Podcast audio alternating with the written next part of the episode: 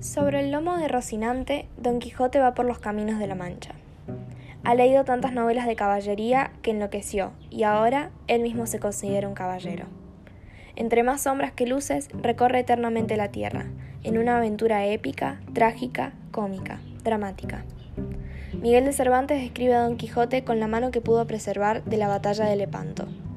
El escritor sueña el Quijote en las cárceles de Argel e imagina un héroe absoluto, solitario, tan noble como los sueños. Cervantes se adelanta en todo. Con Don Quijote nace la novela y se multiplican los personajes.